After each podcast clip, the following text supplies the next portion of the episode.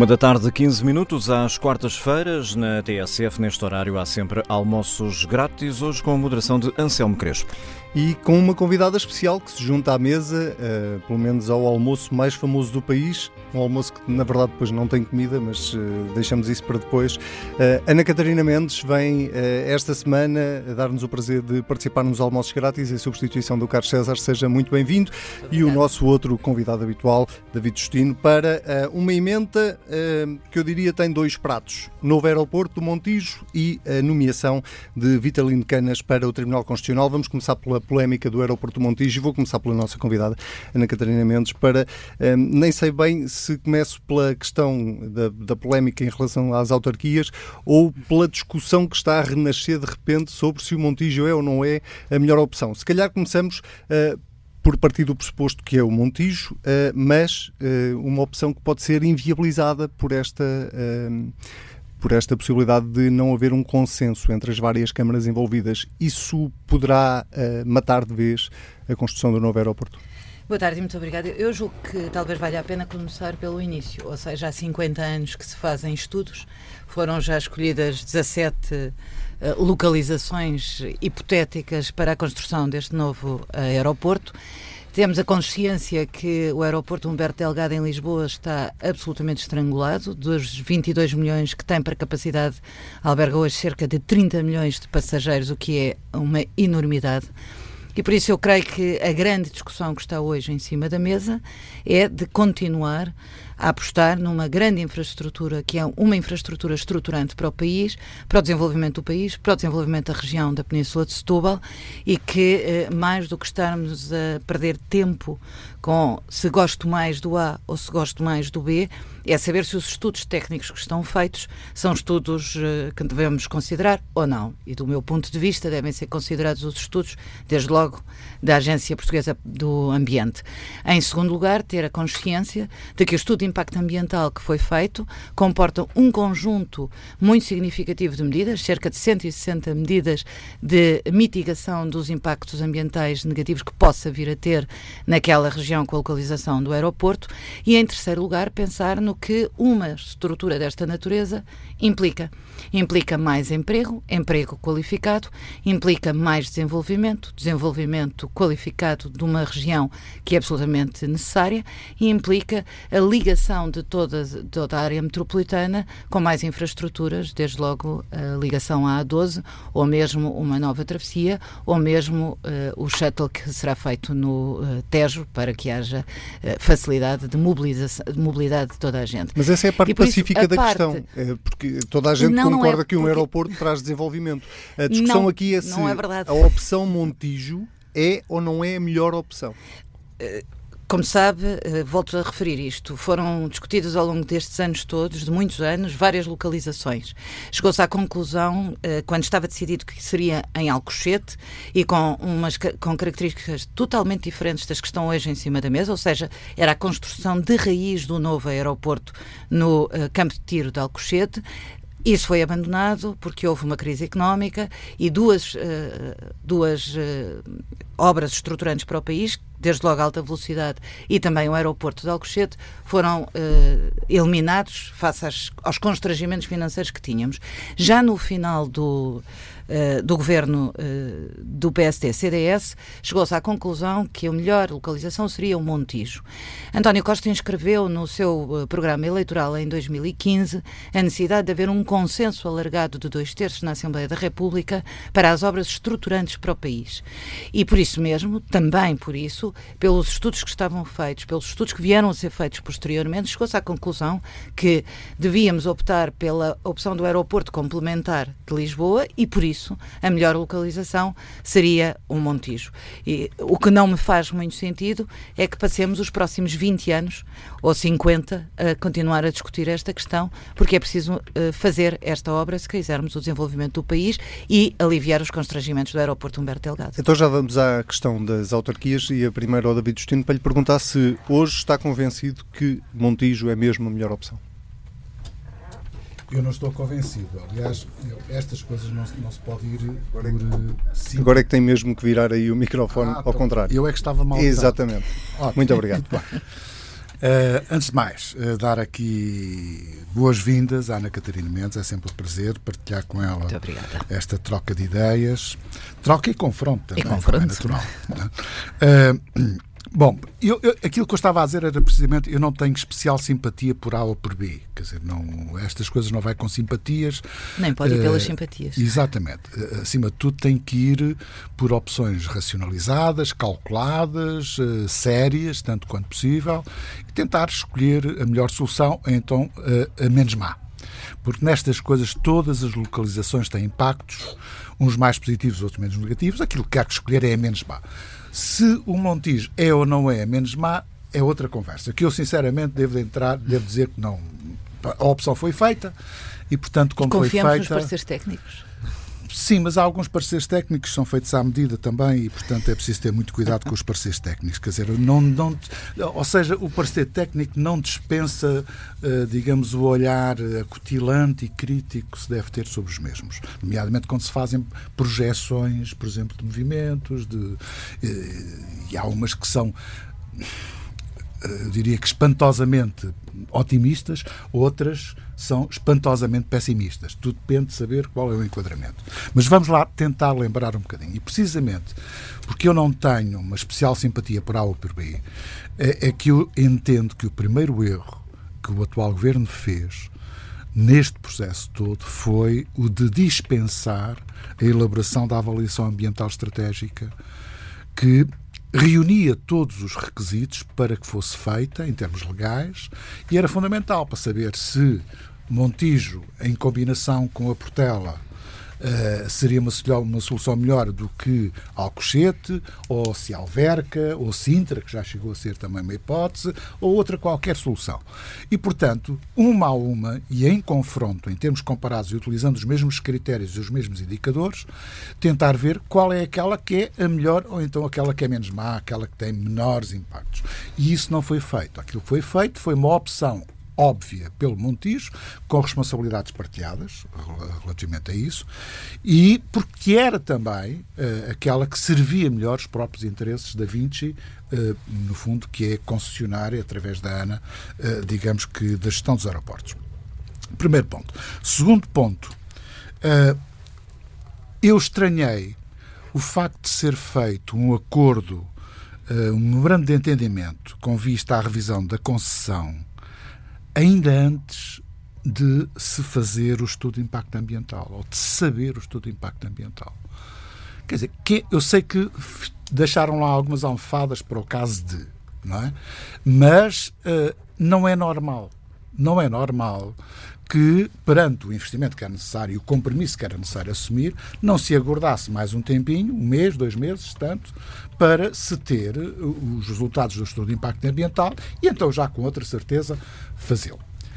Foi nessa perspectiva e nesse contexto que o PSD, na altura, através do seu programa, disse que não se deveriam eliminar cenários. Ou seja, tudo estava encaminhado para o Montijo, não contestava isso, o PSD não tem por hábito rasgar contratos, mas não se deveriam eliminar cenários, alternativas.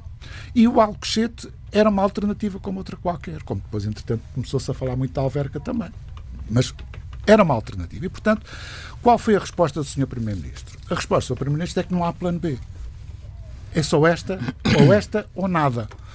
Bem, estas, uh, estas posições absolutas uh, geralmente são pouco avisadas, não é? Uh, são pouco ponderadas e, portanto, não é assim que as coisas se resolvem. Porque nós temos que fazer opções. E fazendo opções é, é bom ter mais que uma. Porque se fazer uma opção é só sobre uma, não vale a pena mais. Mas para si, Alcochete continua a ser uma opção? Ah, é um cenário como outro qualquer. E continua a ser uma opção que não deve ser esquecida nem deve ser afastada. E, e, nesse sentido, não é que eu seja um defensor, eu quero é saber quais são os impactos que as diferentes soluções têm, quer positivos, quer negativos. E depois disso eu posso ter uma, uma opinião mais avalizada. Ora bem, há muita discussão que houve não permite chegar a essa conclusão. Agora, dizer, olha, não há opção nenhuma, é só esta e acabou. E foi isto que foi durante a campanha eleitoral, lembro perfeitamente. É? Aliás, com, até com, com algumas, alguns remoques uh, uh, pouco, pouco, pouco elegantes. Quer dizer, quando se fala, ah, isso é, é a criatividade do PSD, é a irresponsabilidade do PSD. Não, não. Havia, era, era um problema de bom senso Era um problema de bom senso, ou seja, não afastar hipóteses, não fechar hipóteses. Bom, o que é que aconteceu? É que uh, nem se deixou uh, que o, o, o, período de discussão pública do, do, do estudo de impacto ambiental que pudesse ser ponderado com outros valores. Porque não sabia, eu não sabia, se calhar o Sr. Primeiro-Ministro sabia, eu não sabia quais eram, uh, digamos que, uh, as, os contributos ou as propostas de mitigação dos impactos. E, portanto, estas coisas custam dinheiro, têm impactos, são mais resolúveis ou menos resolúveis, mas quer dizer, esta dizer ah, não há mais nenhuma solução a não ser esta ou esta, não é nada, é algo que eu acho que de um extremismo perfeitamente dispensável. Depois, chegamos ao problema do licenciamento. E o problema do licenciamento que é feito pela ANAC, uh, é preciso dizer que a ANA ainda não apresentou o pedido de licenciamento. Mas já se está a discutir uh, isso, não é? E o que é que a ANA não requeriu o licenciamento? E é nesse licenciamento e no quadro legal desse licenciamento que surge o problema, digamos, do tal decreto de 2007 em que, na verdade, exige uh, os parceiros favoráveis de todos os municípios que possam estar diretamente envolvidos. O problema agora é saber quais são os municípios que estão diretamente envolvidos. Ou seja, pode haver um município só, que é o caso da Moita, e pode haver dois municípios, consoante o critério for utilizado, que é o caso do Seixal. Quer o caso da Moita e quer o caso da Seixal são dois municípios do PCP. Os outros municípios que estão a favor são três municípios do PS. E isto não deixa de revelar algum alinhamento político. Não, não, não vamos agora ser ingênuos e pensar que é só o problema da defesa do interesse das populações que está aqui em causa. Ou seja, em dois municípios estão próximos. Há um autarca que diz que a defesa dos interesses das populações passa por fazer o aeroporto e o outro que diz passa por não fazer. Há aqui alguma coisa que não está bem. E, portanto, há aqui claramente um ponto de tensão na, nos parceiros da velha geringonça que não está resolvido. Um outro aspecto que eu julgo que é importante. Não, mas não, não salto desse, porque eu também queria ouvir a Ana Catarina sobre isso. Mas eu, eu, eu esse, aqui mais um. Esse ponto de tensão da, da, da velha geringonça de que fala o David um, pode fazer com que o PSD uh, eh, seja charneira nisto. O não, PSD, o PSD está é disponível é para ajudar. É tido não, não, não é tido nem Os autarcas do PSD votaram a favor um da localização ministro. em todos os, os, órgãos camarários. Não, não tem isso. Uh, e não é só isso. E há um ministro uh, que quer, ou sugeriu pelo menos, que a lei pudesse ser mudada, ou que essa lei pudesse ser mudada. que o ministro apresenta a proposta da alteração da lei? Não tenho isso, não ah, tenho. E nós também não. E como nós não temos, só falamos quando for apresentado. Então, Deixe-me perguntar-lhe de outra forma. Passa-lhe pela cabeça que se muda uma lei a meio de um processo só porque não se gosta é do resultado? É que nem pensar. Ou seja, isso era um pontapé no princípio do Estado de Direito. E, portanto, que a lei é, é estúpida. Vamos lá ver uma coisa. Que a lei é estúpida é. Agora, é a lei, não é? É a lei.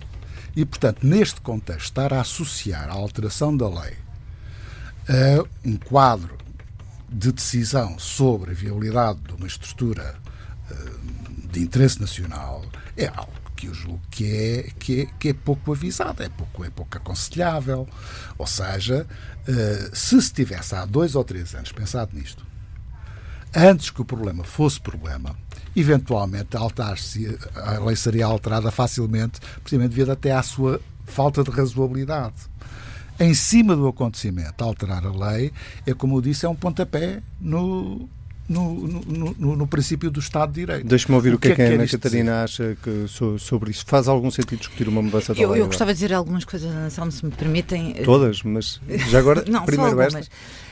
Em primeiro lugar, a questão de nós não podemos comparar Monte, a opção Montijo e a opção Alcochete porque estamos a falar de duas coisas diferentes. A opção Alcochete significava uma construção de raiz de um novo aeroporto, eliminando o aeroporto uh, Humberto Delgado. O que estamos a falar é de um aeroporto complementar para evitar os estrangulamentos com que estamos confrontados. E do meu ponto de vista, os parceiros técnicos que aparecem, desde logo volta isto ao, ao de impacto ambiental, são uh, pareceres favoráveis à localização do não aeroporto. São São favoráveis. São favoráveis. restrições. Com as restrições, como sempre existe, como também houve quando se fizeram os estudos para, para a localização claro. no aeroporto da OTA ou quando se fizeram para a localização do aeroporto em Alcochete. E, portanto, todos os estudos, se forem sérios, têm os prós e os contras e nos, na, na, na, avaliação dos prós e dos contras, esta parece ser uma solução econ economicamente razoável, do ponto de vista do desenvolvimento boa e do ponto de vista da eliminação dos constrangimentos no aeroporto de Lisboa, também bastante boa. O que eu acho é que nós não podemos olhar para uma, uma eu volto a, frisar este ponto, nós não estamos a falar de um aeródromo, nós estamos a falar, como aliás hoje já o disse o Presidente da Câmara do Barreiro, nós não estamos a falar no, da decisão de colocar um aeródromo aqui ou ali. Nós estamos a falar de uma decisão estruturante, que é aliás uma decisão quase da mesma envergadura de Alqueva há uns anos atrás, quando toda a gente dizia aqui Del Rey os impactos ambientais, a destruição das populações. Hoje Alqueva é dado, não só está a expandir, como é dado como um exemplo de enorme uh, desenvolvimento, quer na agricultura, quer do ponto de vista das, uh, ambiental, até precursor na, na, no combate às alterações climáticas. Bom, num conjunto de coisas que foram importantes para a região e para o país. O que nós estamos a falar é de uma, uh, de uma dimensão de tal forma estruturante que a mim o que me parece irrazoável é que um município, por si e por uh, teimosia possa inviabilizar uma obra estruturante desta natureza. Dizer-se, ah, mas os municípios que estão a favor são os do PS. Bom, os municípios que estão a favor são municípios que também são afetados por esta decisão e que consideram que esta decisão é uma decisão importante. De resto, eu devia, devo dizer aqui que os autarcas do PSD nas assembleias municipais e nas câmaras municipais onde estão representados votaram todos favoravelmente a localização quando tiveram que se pronunciar sobre a declaração de impacto ambiental, assim como os do PS.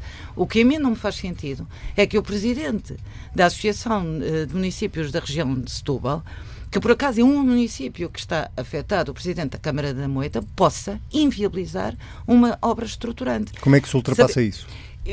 Com bom senso. Como disse, aliás, há pouco o, o, o professor David Justino, com bom senso. E bom senso e implica isso, mudar a lei? Implica que o, o, governo português deve fazer, neste momento, tudo o que estiver ao seu alcance para que a obra possa, ser, possa ir para a frente e para que não passemos mais 50 anos a atrasar o país numa obra que é absolutamente decisiva.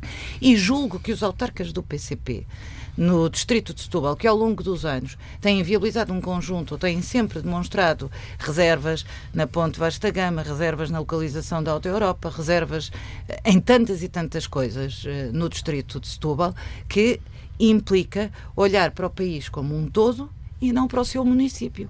Porque isto não é para um município, isto é para o país. Mas é o para governo, o país e é para todos os municípios. Mas o governo tem mais alguma opção que não seja a oratória? Não, a, a retórica eu, de tentar convencer o Presidente é da Câmara? Que, aliás, o professor David Justino disse aqui há pouco e bem, ainda falta uh, o, o, licenciamento e falta a ANAC dizer quais são os municípios que estão afetados e que se terão que pronunciar. Eu julgo que o que é preciso é bom senso de todos e é uh, a necessidade de todos nós estarmos concentrados naquilo que é absolutamente estruturante. A mudança da lei. Eu também sou de, estou de acordo que as, as, leis eh, não se mudam a meio do, uh, do processo, mas devo dizer que uma coisa é nós ouvirmos uh, os municípios, outra coisa é se estes pareceres são vinculativos ou não são vinculativos. De qualquer forma, a lei é clara. A, a, lei é muito clara no indeferimento liminar de, de uma obra desta natureza e, portanto, acho a lei, aliás, absolutamente obsoleta. Não, não, ela e, nem é obsoleta, é que nem na época é, ela tinha sentido. Nem tinha sentido, acho completamente sem sentido uh, nenhum, mas dito isto, um, acho que não pode ser inviabilizado, não deve ser inviabilizada uma obra desta natureza, só mas por uma razão sei... partidária e do município. Mas a lei é clara relativamente ao ser vinculativo ou não ser vinculativo? A lei é clara. O Sr. Ministro, a semana passada, falou sobre o assunto e disse que era preciso mudar a lei. Não disse que era preciso mudar a lei agora. Vamos ver. Estou como o professor David Justino dizia há pouco, a lei ainda não apareceu nenhum pedido de alteração. Agora, para mim parece-me claro que devemos fazer todos os esforços que sejam necessários, cumprindo todos os requisitos legais, para que a lei, para que a, a lei seja cumprida, mas também para que a obra possa andar para a frente. E a obra andar para a frente não é olharmos só para aquilo que é uh, que significa o aeroporto. Das duas, uma, nós não podemos à segunda, à terça e à quarta defender mais emprego e emprego qualificado. E à quinta, à sexta e ao sábado dizer que não queremos uma obra que cria 10 mil postos de trabalho qualificado naquela região.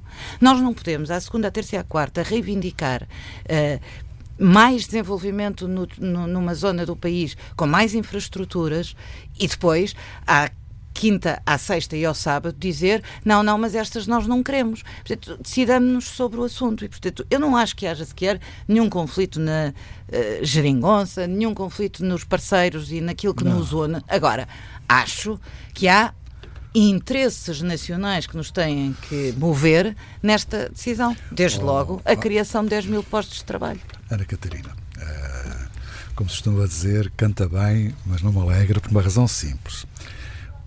Aquilo que acontece é que o governo está metido malhada. Por não está metido numa malhada, desculpe interromper. malhada, quer dizer. Se nós temos um. Mas isto, ouça, eu, eu nem, nem estou a criticar o governo não, mas, agora. Mas eu nós temos o estudo de impacto ambiental, que era a condição sine qua non para se poder localizar ali. Está você, feito. Você tem, tem, um parecer este... positivo. As câmaras municipais, na sua maioria, pronunciaram-se a favor. Faz sentido que um município Sim, faz, inviabilize é uma obra desta. É, a lei. é o que está na lei. Portanto, aquilo que devia ter acontecido é que não eu do atual ministro, mas se calhar o anterior, devia estar perfeitamente uh, sensibilizado para a existência desta, desta limitação legal e, pelos vistos, não atendeu a ela. Só descobriram à última da hora.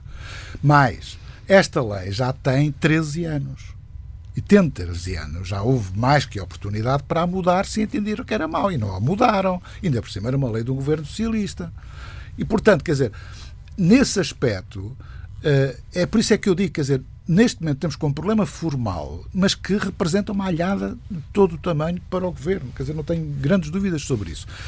E depois de dizer assim, bom, mas o PSD pode resolver. Não, não pode, porque o PSD não irá, em nenhum caso, uh, alterar, ou pelo menos viabilizar a alteração de uma lei só por causa disto. Quer dizer, não, não, não cabe na cabeça de ninguém não cabe na cabeça de ninguém. Não, eu, eu, não eu acho que, que estas questões nos suscitam uma. Agora, vamos ver o que é que lá está. Que é eu acho está. que o que nós estamos confrontados, de facto, é com a necessidade de uma coisa que eu tenho dito e que o grupo parlamentar tem como objetivo nesta legislatura, que é uh, olhar para o quadro legal todo daquilo que são uh, as regras para o investimento público e com a maior das transparências e no quadro do Parlamento, nós olharmos bem para, que, para o desenvolvimento do nosso país. Se nós queremos mais investimento oh. público e se queremos obras estruturantes, oh, não estou a dizer este isto é, isto caso é em concreto. É Atenção. competência, é uma competência Mas, do oh, oh, David Justino, é deixe-me dizer isto. É? Deixe-me dizer-lhe isto. Não compete, eh, não é por este caso em concreto, é porque há muitos constrangimentos a muitos investimentos públicos, fruto sim, de um quadro sim, legal que é obsoleto, sim. que é eh, limitador daquilo que pode ser eh, um desenvolvimento mais ágil. Não faz não me parece nada uh, razoável que concursos públicos possam demorar uma eternidade para fazer uma obra. Isso também tem, e, é, e, portanto, é subscrevo. É subscrevo. passarmos anos e anos e anos atrás de estudo e mais o, o visto prévio daqui, mais o visto prévio da lá e mais autorização, é preciso encontrar regras onde todos nós participemos, onde a legislação seja clarinha como água e onde nós possamos potenciar o investimento público com uh, menor uh, constrangimento. Seja a lei dos compromissos, seja esta lei que me parece obsoleta, seja um conjunto de constrangimentos que, à custa das vezes, se querer ser tão bonzinho, tão bonzinho, se fazem disparates que inviabilizam decisões que são importantes, estruturantes e que eu acho que o, o Parlamento tem que olhar para isto como uma reflexão. Eh, como uma reflexão e com a possibilidade de, nesta legislatura, mudar algumas das vamos, coisas. Reflexão vamos não ter, tem custos. Vamos ter que não, avançar. não, uma reflexão, mas com consequências, ah, com consequências práticas no, é, no, quadro para, legislativo. Vamos avançar para um outro tema que o Parlamento também vai ter que olhar já esta semana e que tem a ver com a nomeação uh, de dois novos uh, juízes para o Tribunal Constitucional.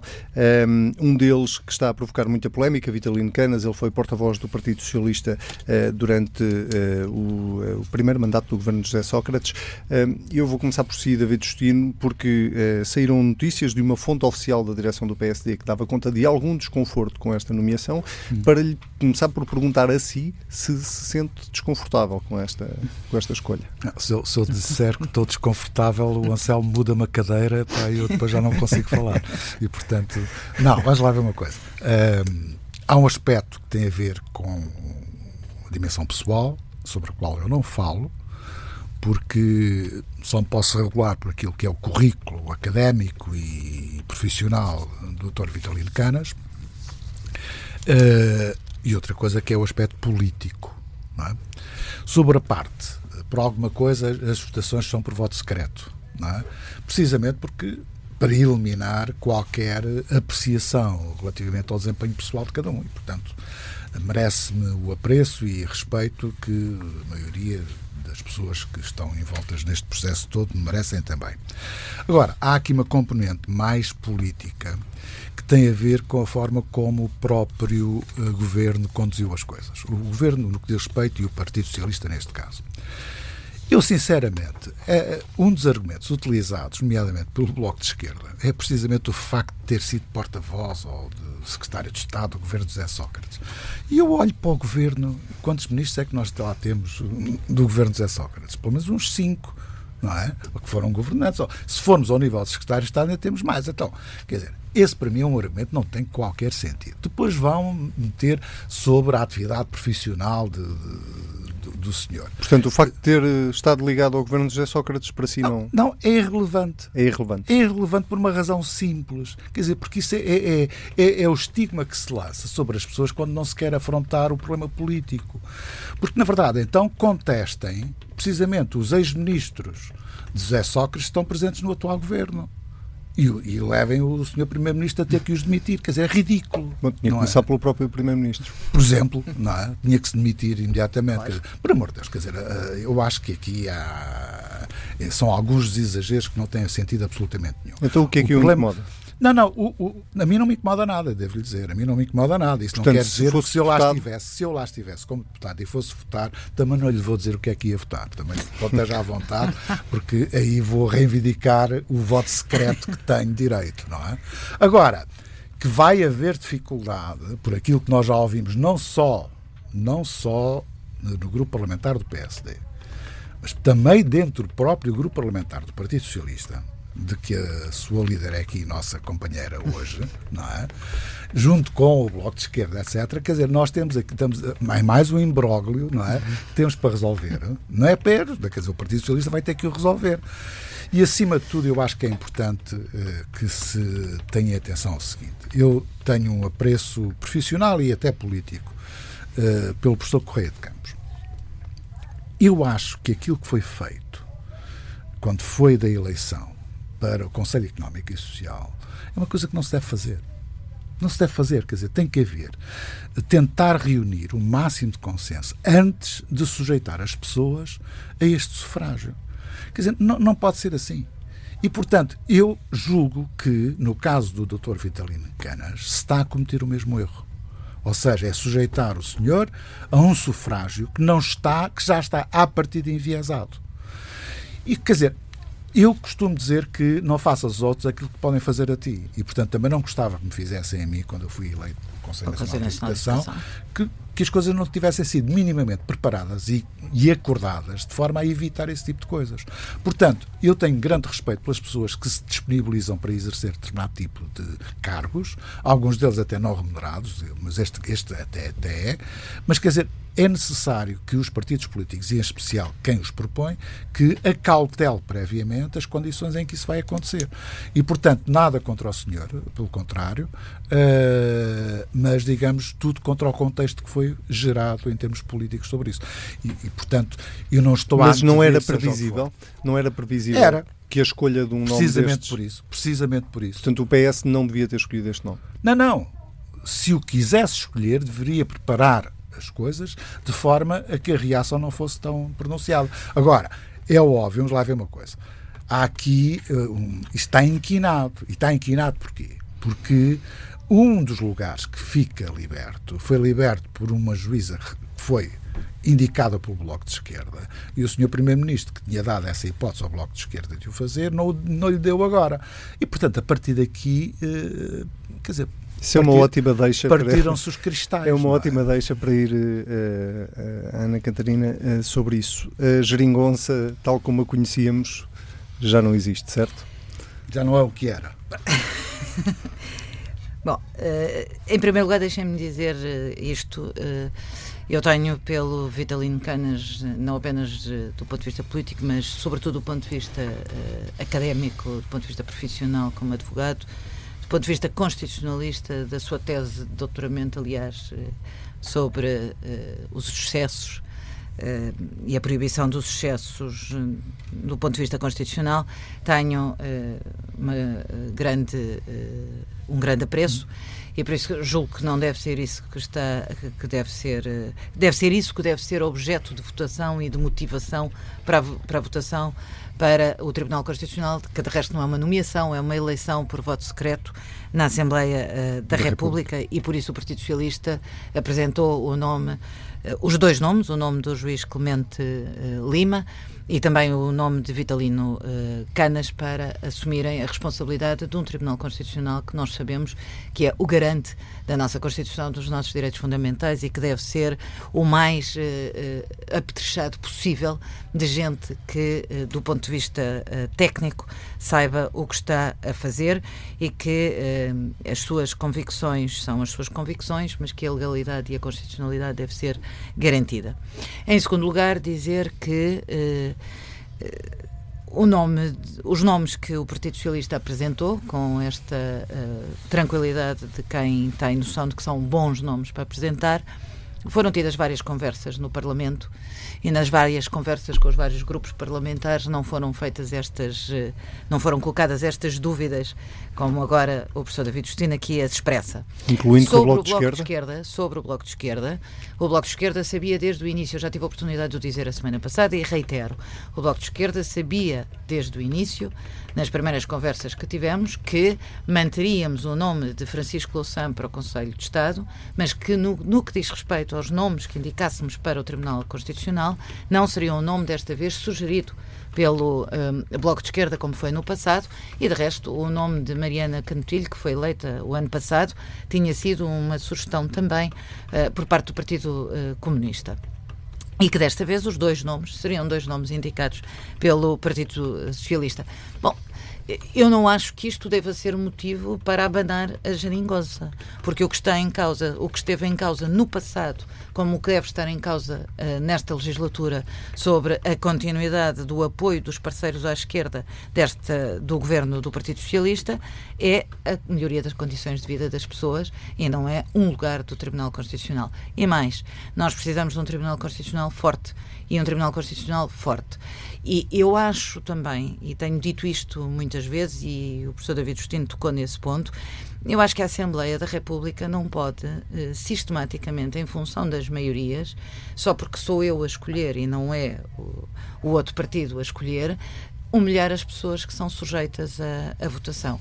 E por isso a responsabilidade do Parlamento e a dignidade e a credibilidade do Parlamento também se faz na responsabilidade do exercício do nosso voto e, evidentemente, na responsabilidade que cada um de nós tem de apresentar os nomes. E por isso digo, com responsabilidade e com o apreço que nos merecem o juiz Clemente Lima e o Vitalino, o nosso. Uh, o doutor Vitalino Canas, acho que a responsabilidade de cada um dos deputados é também não humilhar as pessoas que são sujeitas a votações, porque. Eh, Mas se o nome de Vitalino Canas for chumbado, essa humilhação é inevitável ou não? Já foi, já aconteceu com várias pessoas. O professor Correia de Campos foi eleito à segunda vez na anterior legislatura, corre o risco de ser eleito segunda vez nesta sexta-feira, depois de ter sido uh, não ter alcançado o um número de votos suficientes em, em dezembro. Isso quer dizer que se uh, o, o nome de Vitalino Superior... Canas for chumbado à primeira, o PS vai insistir à segunda? Quero dizer-lhe que, em primeiro lugar, essas decisões uh, dependem do próprio é o próprio também que tem que dizer se está disponível para estar ou não.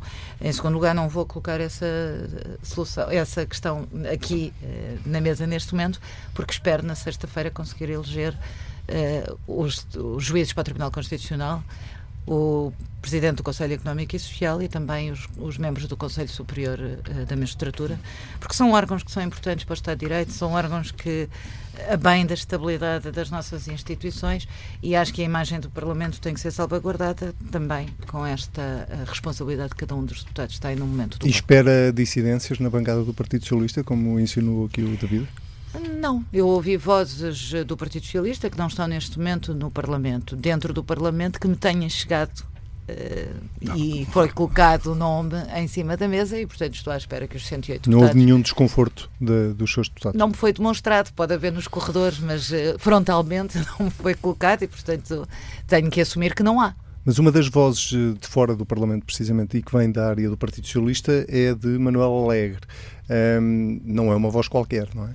Não, não é uma voz qualquer, é uma voz que eu respeito, respeito muito e que já quando estavam sentados na mesma bancada, as divergências entre ambos eram, uh, eram muito. Acha que é pessoal? Não, acho que é uma opinião de Manuel Alegre e que está no seu direito de não concordar com este nome que foi indicado pelo Partido Socialista. Isso não quer dizer que os 108 deputados não votem nos nomes que são propostos. Uh, não, não querendo, e até pegando aqui um bocadinho nas palavras do David sobre o, o facto de ele considerar irrelevante uh, Vitalino Canas ter estado associado a um governo de José Sócrates, um, a verdade é que uh, o Tribunal Constitucional pode muito bem, é muito provável que venha a apreciar processos do caso Marquês. Uh, e essa é uma das discussões que surge em torno do nome de Vitalino Canas, que é a da percepção mais até do que o colocar em causa uh, a pessoa. O que lhe pergunto é se acha, continua a achar que é avisado escolher Uh, Vitalino um... Canas foi porta-voz de José Sócrates há 15 anos Não, atrás. Foi porta-voz do governo, do... Ana Catarina. Acho que o seu passado político não deve uh, inviabilizar e foi há 15 anos, volto a dizer, há mais, quase. Há 15.